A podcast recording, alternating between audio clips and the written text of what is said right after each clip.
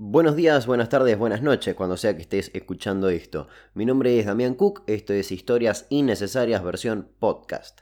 Hoy les traigo la historia con la que empecé toda esta boludez llamada Historias Innecesarias. La historia de dos galletitas más que conocidas y súper consumidas en el país, la historia de Tita y Rhodesia.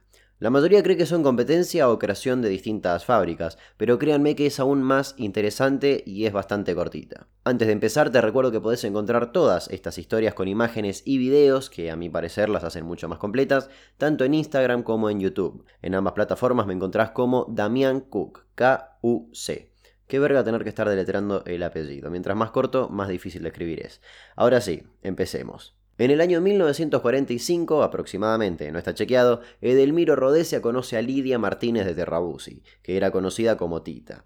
Tita, como su apellido indica, fue esposa de Terrabusi, pero ya estaba viuda, que en paz descanse Terrabusi. Al morir este tipo, Lidia se quedó con su empresa golosinera. Edelmiro y Tita se enamoraron y se casaron. En el año 1949, Edelmiro, para demostrar el amor que sentía hacia Tita, decide crear y comercializar una galletita con su nombre. Y ahí nace la Tita. Diez años después, en el 1959, Edelmiro se muere, que en paz descanse. Y Lidia, ya a estas alturas doblemente viuda, pobre señora, queda triste y decide venderle la empresa a un primo de su primer ex marido, José Félix Terrabusi.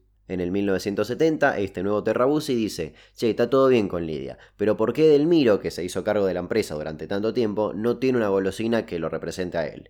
Y ahí crea la Rodesia, en honor a Edelmiro. Y ahora viene a mi parecer la mejor parte de la historia. Edelmiro y Tita tuvieron una hija fruto de su amor, llamada nada más y nada menos que Melba. Sí, como la galletita. O mejor dicho, la galletita fue nombrada como la hija de Edelmiro y Tita. Hay rumores que dicen que supuestamente Edelmiro no quería mucho a Melba y que hasta podía llegar a ser hija de otro hombre, pero se cree que estas fueron solo fantasías inventadas para ser más comercial esta historia, como si por sí sola no fuese lo suficientemente interesante o innecesaria. En fin, nos escuchamos la próxima. Ahora ya saben de dónde salieron Tita y Rodese y lo van a poder contar en algún asado familiar o algo parecido. Hasta luego, un abrazo.